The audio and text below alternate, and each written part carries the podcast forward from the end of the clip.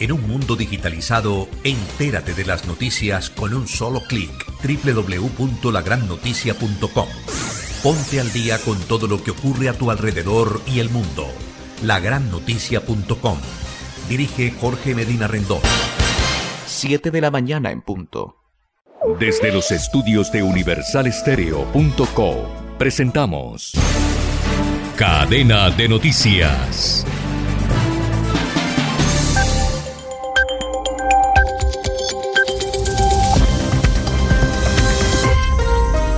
Bienvenidos a una nueva ronda informativa de Radio Francia Internacional. En los controles, eh, Mathieu Leroy. Radio Francia Internacional. Noticias del Mundo.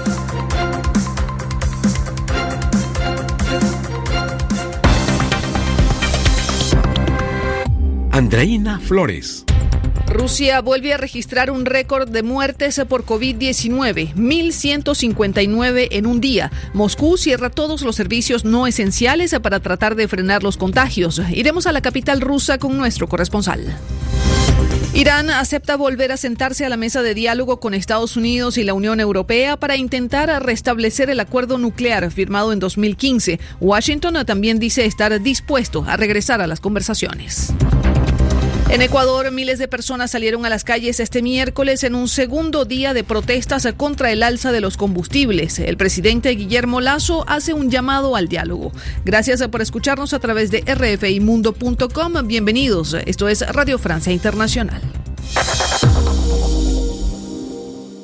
Comenzamos en Rusia, donde se ha registrado hoy un nuevo récord de fallecimientos por COVID-19. Hablamos de 1.159 muertes en 24 horas, para un total de 235.000, lo que lo convierte en el país europeo más golpeado por la pandemia. Y en este contexto entra en vigor en Moscú el cierre de los llamados servicios no esenciales. Vamos justamente a la capital rusa con nuestro corresponsal Xavier Colas. Rusia ha reportado un número récord de muertes y casos de coronavirus. Moscú y otras cinco regiones han pasado a un cierre parcial para intentar frenar las infecciones. Moscú, por ejemplo, es desde hoy una ciudad casi clausurada por el coronavirus. En todo el país, otras 40.000 personas se han infectado, un récord de casos diarios desde el inicio de la pandemia. La vacunación sigue muy baja y el Kremlin acaba de decir que no se han tomado todavía decisiones sobre la posible introducción de vacunación obligatoria de la población. El alcalde de la capital, Sergei Sobianin, ha impuesto un cierre parcial en toda la ciudad entre el 28 de octubre y el 7 de noviembre para detener la propagación del virus que está desbocado en algunas zonas de Rusia. Se prohíben los eventos masivos excepto los autorizados por el gobierno. Se suspende también la actividad de tiendas, servicios, deportes, entretenimiento y las proyecciones de películas. Casi todo con la excepción de la venta de bienes esenciales como medicina y alimentos. La asistencia a los teatros y a los museos se limitará al 50% del aforo, siempre con mascarillas y con códigos digitales que acrediten la inmunidad o la vacunación. Los niños no clase y los estudiantes seguirán con las lecciones a distancia. Y si los contagios siguen, ha dicho el gobierno, este lockdown se prolongará. Desde Moscú, para Radio Francia Internacional, Xavier Colas. Gracias, a Xavier. Y las aguas parecen calmarse en materia nuclear entre Estados Unidos e Irán. El vicecanciller iraní Ali Bagheri, encargado de la negociación nuclear, declaró que Teherán había aceptado la mesa de diálogo en Viena a partir del mes de noviembre. Estados Unidos también dice estar preparado para regresar de mutuo cumplimiento al acuerdo nuclear con Irán que abandonó en 2018. Angélica Pérez tiene los detalles de esta nueva disposición. Tras calificar de serias y constructivas las conversaciones de la víspera entre el negociador iraní Ali Bagheri y el de la Unión Europea Enrique Mora, el gobierno de Teherán anunció que la semana próxima se dará a conocer la fecha en que se reanudarán las negociaciones en noviembre. Deben llevarse a cabo en Viena, añadió en Bruselas una fuente de la Unión Europea que por su parte no ha querido pronunciarse más sobre el asunto. Prudencia también de Estados Unidos, que recordemos unilateralmente abandonó el acuerdo en 2018 bajo la presidencia de Trump e impuso sanciones contra Irán. Desde la Casa Blanca, Biden ha dicho estar dispuesto a volver al acuerdo a cambio de que Irán respete sus compromisos nucleares. Entonces, en abril empezaron las negociaciones indirectas entre Teherán y Washington por intermedio de los otros firmantes, la Unión Europea, Rusia, China, Francia y Alemania, en aras de levantar una parte de las sanciones estadounidenses y revivir el acuerdo. Dichas negociaciones fueron suspendidas en junio con la elección de un presidente conservador en Irán. Es ahí cuando aparece la figura clave del negociador europeo, Enrique Mora, con quien Irán mantiene conversaciones desde el pasado 14 de octubre. Mora, con su par iraní Ali Bagheri, ha logrado in extremis salvar el moribundo acuerdo.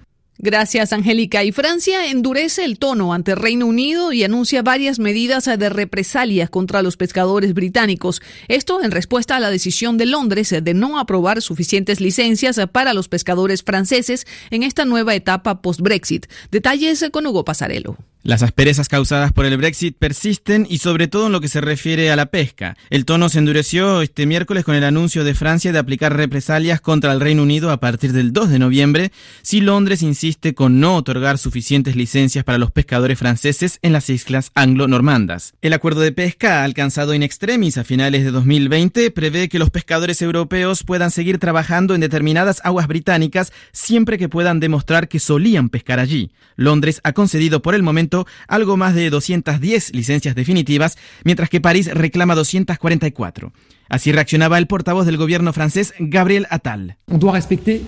Debemos respetar este acuerdo. Nuestra paciencia está llegando al límite y hay un deseo evidente que se ha expresado de no respetar el acuerdo y de no dar a nuestros pescadores, que han tenido mucha paciencia y han sido ejemplares, las licencias a las que tienen derecho. Entre las posibles represalias de Francia está la prohibición a los buques pesqueros británicos de desembarcar su carga en los puertos franceses y la intensificación de los controles a los camiones que viajan hacia y desde el Reino Unido. Londres, por su parte, consideró las medidas decepcionantes y desproporcionadas. Vamos a Ecuador, donde miles de personas salieron a las calles este miércoles en un segundo día de protestas contra el alza de los combustibles, una convocatoria liderada por los grupos indígenas ecuatorianos que rechazan la política económica del presidente Guillermo Lazo. El mandatario ha tenido que bajar el tono y llamar al diálogo para intentar calmar el país. Natalia Olivares. Con piedras, tierra, tronco y neumático en llamas, en pleno estado de excepción, ocho de 24 provincias ecuatorianas fueron escenario de las manifestaciones impulsadas por la poderosa Conferencia de Nacionalidades Indígenas, la CONAIE. Una de sus líderes, Belén Picas, participa en el bloqueo de la carretera. Saben que nosotros somos artesanos y agricultores. Nuestras cosas, nada ha subido en cambio, los combustibles cada semana está subiendo. Los precios de los combustibles aumentaron en un 90% desde 2020. El presidente Guillermo Lazo llamó a los dirigentes indígenas a retomar el diálogo el 10 de noviembre. Hago un llamado una vez más al diálogo, a los consensos, a pensar en el bien del país, no en intereses personales partidistas o gremiales. Las protestas se producen en pleno estado de excepción y despliegue de militares en las calles para combatir la criminalidad ligada al narcotráfico en medio de un repunte de homicidios y masacres carcelarios que este año dejan más de 2.000 muertos en el país. Y más de 200 activistas antigubernamentales cubanos y extranjeros pidieron este miércoles a Michelle Bachelet, alta comisionada de Derechos Humanos de Naciones Unidas, que condene la violencia del gobierno cubano ante un llamado de la oposición a protestar este 15 de noviembre. Escuchemos al médico Eduardo Cardet desde Velasco, provincia de Holguín, quien es dirigente del opositor Movimiento Cristiano Liberación. Cardet relata la fuerte ola de represión que se ha desatado desde el mes de julio y que mantiene aún a más de 500 manifestantes detenidos. El reclamo de la liberación de todos los prisioneros políticos y de conciencia para nosotros siempre ha sido una constante. Inclusive hay miembros del movimiento que en estos momentos están presos unos meses antes de estas marchas pacíficas y bueno, a exigir y a reclamar eh, la liberación de todos los presos políticos de conciencia y por supuesto de que termine la tiranía que nos oprime. Es válido acudir a todas las instancias posibles, que la comunidad internacional se identifique de una vez y por todas por la situación. Hemos visto con preocupación cómo en los últimos días el régimen ha estado exhibiendo eh, lo que aquí llaman las brigadas de respuesta rápida, que no son más que civiles, paramilitares, con determinada preparación para reprimir Inclusive hay algunos elementos de esas brigadas que se han mostrado, han salido con armas de fuego, simulacro de preparación en lo que llaman ellos la guerra de todo el pueblo, del enfrentamiento a, sectores determinados. Era el médico Eduardo Cardet desde Cuba. Y Argentina adoptó este miércoles una ley que impone un nuevo etiquetado a los alimentos, un gran octógono negro que informará a los consumidores si el producto contiene exceso de grasa, azúcar o sal. El texto busca luchar contra el sobrepeso que afecta a un 66% de los argentinos y conlleva a graves enfermedades como la hipertensión o la diabetes. Es nuestro tema del día con Lucía Valentín. El octógono es negro, bastante grande y con letras blancas, muy visible. A partir de ahora va a estar presente en Argentina sobre miles de productos, alertando de su alto contenido en nutrientes que contribuyen a la obesidad, la hipertensión o la diabetes. Pero el etiquetado no es el único cambio que va a traer esta ley, impulsada desde la Organización Panamericana de la Salud, donde trabaja el doctor Fabio da Silva Gómez. También se restringe, para ser coherente, el uso de declaraciones nutricionales o de salud que puedan eh, indicar alguna propiedad nutricional o de salud sobre el producto. Por ejemplo, si el producto es excesivo en azúcar, tendrá restringida la posibilidad de indicar que es eh, rico en vitamina o que puede ayudar al tránsito intestinal, justamente para que no se use esta información para estimular la compra de un producto que es excesivo en azúcar, ya que sabemos que esas declaraciones de propiedades cambian la decisión del consumidor en favor de comprar esos productos. Entonces, no sería coherente promover la compra de productos que son excesivos en azúcar, sodio o grasas. Los productos que llevan alguna de esas advertencias tampoco podrán tener una publicidad que va dirigida a niñas y niños. También se van a restringir la presencia de esos productos y de la publicidad de esos productos en el ambiente escolar. Los productos que más octógonos alertadores van a llevar van a ser los que menos se parecen a un alimento de verdad, los temidos ultraprocesados. Los productos ultraprocesados intentan imitar alimentos, pero realmente no son alimentos. Casi no contienen ingredientes que son alimentos dentro de su composición. Son mezclas de harina, grasa, sal, aceites que van a intentar usando cosméticos para dar color, sabor, textura, la idea de que son alimentos y en general casi 100% de esos productos son excesivos en algunos de esos nutrientes. Los octógonos argentinos copian el etiquetado de otros países de la región, como Chile, donde en cinco años de implementación ya trajo cambios en la alimentación, según la nutricionista Leila Guarnieri de la Fundación Interamericana del Corazón Argentino, que ha apoyado esta ley. La compra de bebidas azucaradas en Chile, a partir de la implementación de la ley, se redujo en casi un 24%. Y también en grupos focales que se hicieron con madres, ellas quizás elegían ciertos productos pensando que eran saludables y a partir de contar con esta ley se dan cuenta que no lo son, entonces eligen otras opciones de alimentos. El impacto de la medida en Argentina todavía está por ver, pero en México un etiquetado similar reducirá en un 15% la obesidad en los próximos cinco años, según la OPS. Gracias, Lucía Valentina. Y en deportes, el Barcelona despide hoy a su entrenador, el holandés Ronald Koeman, destituido tras caer este miércoles 1 a 0 contra el Rayo Vallecano. Hasta ahora no hay información oficial sobre quién reemplazará a Koeman, pero ha trascendido que el equipo se encuentra en conversaciones con el español Xavi Hernández, quien dirige actualmente el Al Saad de Qatar. Con esto ponemos punto final a este resumen informativo de Radio Francia Internacional. Pueden consultar nuestros contenidos a través de RFI Mundo com. Machiolo Juan los controles y ante los micrófonos Andreina Flores. Universal Radio, para compartir un café.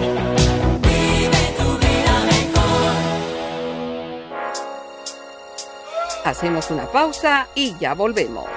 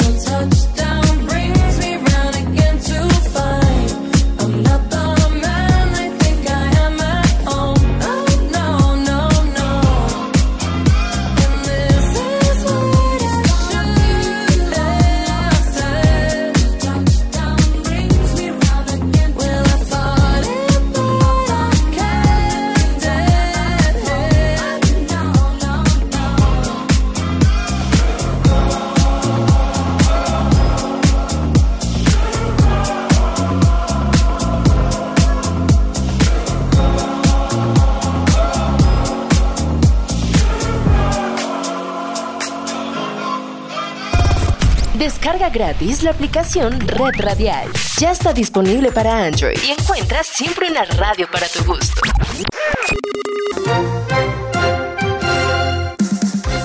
Gustavo Álvarez Gardiazabal, la crónica del día. Desde cuando me quedé con los crespos hechos para asistir a la procesión del lunes santo, antes de la pandemia, había prometido que el día que acudiera de nuevo a la Ciudad Blanca, iría a conocer el Museo de Luis Eduardo Ayerbe. El lunes, que fui invitado a Popayán Ciudad Libro, la feria del libro que con tanto cariño y abigarradamente me rindió homenaje a los 50 años de Cóndores, cumplí la promesa. Fui a conocer el museo que el arquitecto Luis Eduardo Ayerbe González ha montado en la antigua casona de don Julio Arboleda, en todo el frente de la casa del general Mosquera, su archienemigo político. No es un museo temático, tampoco es un museo colonial, ni siquiera es un museo de Popayán, aunque la restauración de la casona, con sus frisos pompélicos y sus hábitats recreados en predios masónicos y anticlericales, huelan a catolicismo ejemplar. Es un museo de Ayerbe, de su largo recorrido por el mundo y de su prodigiosa cultura. Allí hay entonces de todo, pero con muy buen gusto. Lo preside la espada de batalla del general Mosquera, la misma que dicen prestó para asesinar a Julio Arboleda en la montaña de Berruecos. Lo cierra, en su recorrido circular, las imágenes de las andas de la procesión del lunes santo, que contra la voluntad arzobispal y la dictatorial de la Junta de Semana Santa, ayer me volvió a montar con sus amigos después de más de 100 años de no celebrarse. Entre medio hay terracotas de los Uribe Gogán y la mitra del arzobispo Arboleda, impregnada del esoterismo de los curas lazaristas que enseñaban a levitar. En otra vitrina están platos y bandejas mandadas a hacer por la oligarquía popayaneja a París.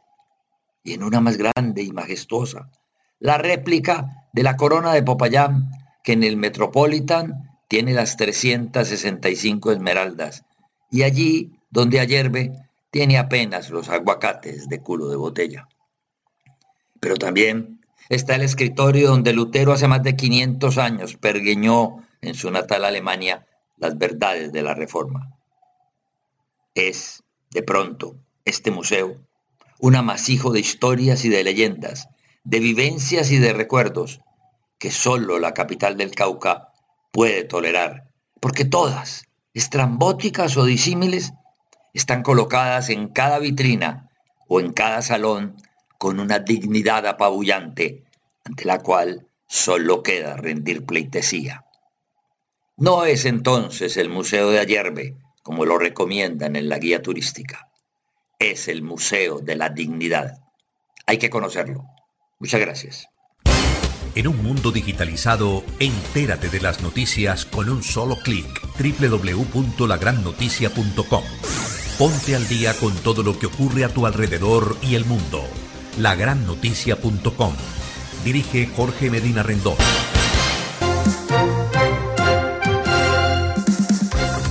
Voz de América. Noticias del Mundo.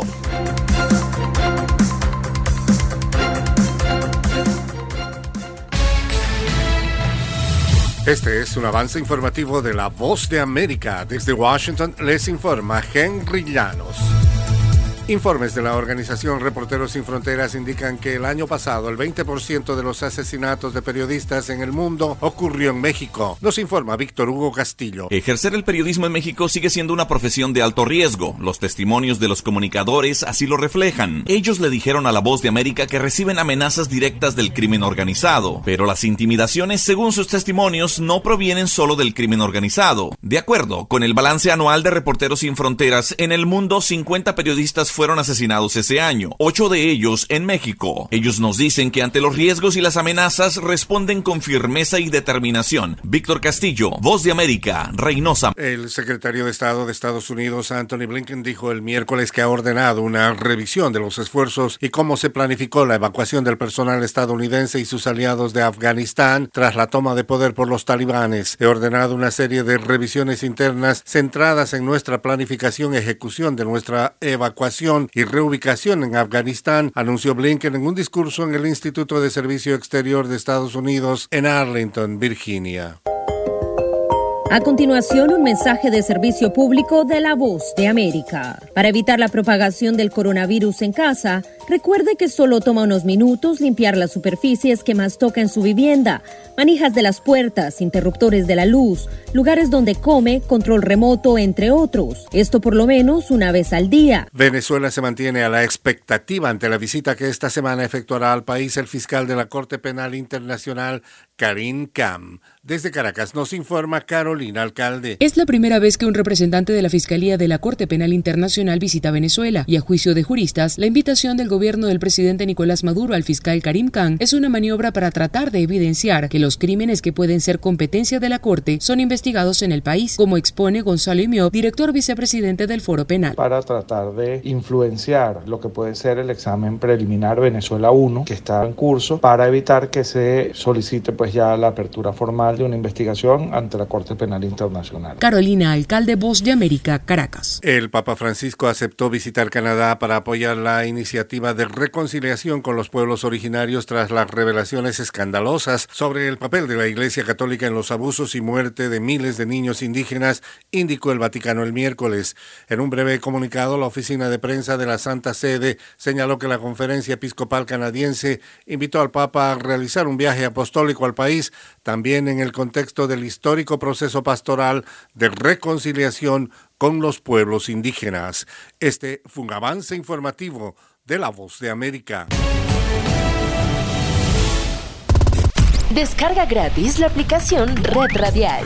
Ya está disponible para Android y encuentras siempre una radio para tu gusto. Indicadores económicos. Les saluda Tito Martínez Ortiz. El Gobierno Nacional expidió el decreto 1314 mediante el cual reglamenta los tres días sin IVA, confirmados el pasado 16 de septiembre. La primera fecha se llevará a cabo el 28 de octubre, la segunda el 19 de noviembre y la tercera el 3 de diciembre. A partir del documento emitido, se determinó que los responsables del impuesto sobre las ventas deberán parametrizar sus sistemas informáticos para la aplicación de los tres días sin dicho tributo y el ejercicio del control sobre el número máximo de unidades que pueden ser adquiridas para garantizar que los bienes cubiertos adquiridos no superen los montos económicos establecidos. En casos en que usuarios tras haber adquirido un producto deseen cambiar el mismo, el establecimiento deberá realizar la devolución, cambio o garantía por otro bien de la misma referencia, marca o valor. Sin embargo, el nuevo insumo ya no tendrá la exención del IVA. El Gobierno Nacional afirmó que la realización de los tres días sin IVA durante esta temporada del año podría generar un alivio transitorio sobre la inflación a nivel nacional para fin de año.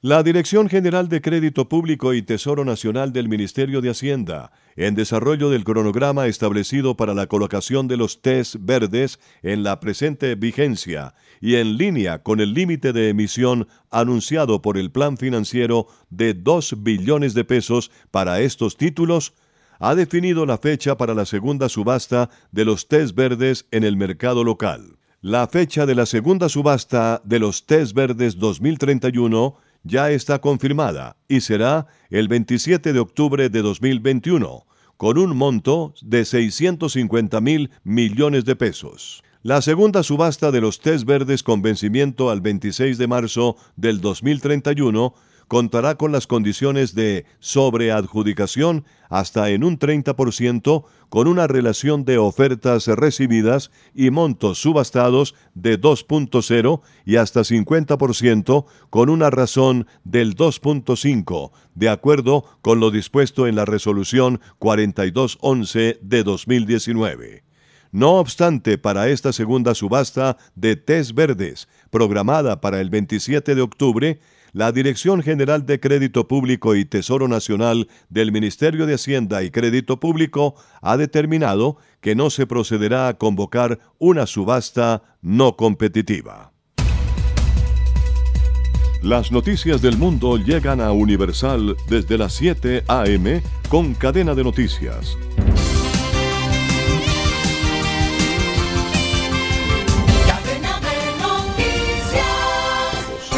Departamento de Justicia estadounidense acusó de lavado de dinero a, las 8, colombianos. Buenos días América. Conexión satélite con la voz de América.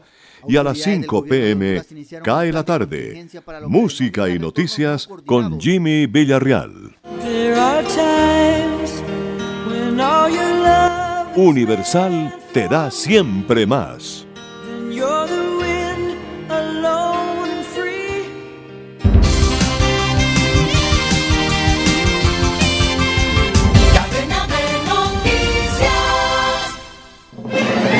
Saludos, soy Florentino Mesa y esta es La Vuelta al Mundo en 120 segundos. La pandemia de COVID-19 generó en 2020 la caída más fuerte jamás registrada de los flujos de migración hacia los países de la OCDE, con un retroceso de al menos 30% en las llegadas, indicó este jueves la Organización para la Cooperación y el Desarrollo Económicos. La Organización Panamericana de la Salud OPS pidió a los líderes del G20 que se reunirán este sábado y domingo en Roma un fuerte compromiso para garantizar un acceso más equitativo a las vacunas contra la COVID-19. El Papa Francisco recibirá este viernes en audiencia a Joe Biden, el segundo presidente católico de Estados Unidos y con quien le unen asuntos como la lucha contra el cambio climático, pero que llega al Vaticano en un momento complicado por los ataques de la Iglesia conservadora de su país ante su posición a favor del aborto. La Casa Blanca y el liderazgo demócrata del Congreso de Estados Unidos participaron en frenéticas negociaciones para resolver las disputas persistentes sobre el enorme plan de gasto social de Joe Biden, antes de que el presidente vuele a Europa a la cumbre del G20. La presidenta de Taiwán confirmó por primera vez que Estados Unidos tiene una presencia militar en la isla para entrenar a las tropas taiwanesas, corroborando así las informaciones recientemente publicadas al respecto. Irán acordó reanudar el mes próximo las negociaciones sobre su programa nuclear con las potencias mundiales, indicó el viceministro de Relaciones Exteriores iraní tras discusiones con mediadores de la Unión Europea en Bruselas. Los gobiernos de Nicaragua y de Honduras acordaron definir sus fronteras en el Mar Caribe y en el Océano Pacífico, incluyendo el Golfo de Fonseca que comparten con Salvador, país este último ausente de la firma. Alentados por el movimiento indígena, manifestantes ecuatorianos bloquearon al menos una docena de carreteras, entre ellas el acceso norte a Quito, mientras el presidente Guillermo Lazo instaba nuevamente al diálogo para solucionar los problemas económicos y sociales. Esta fue la vuelta al mundo en 120 segundos. Alberto Marchena. Flashback, flashback, Un 28 de octubre del año de 1978, Kiss lanza su película Kiss Meet the Phantom of the Park. La película fue estrenada en un canal de televisión en Estados Unidos y es protagonizada por los cuatro integrantes de la banda y se considera una de las peores películas protagonizadas por un grupo de rock en la historia. Universal Radio, para compartir un café.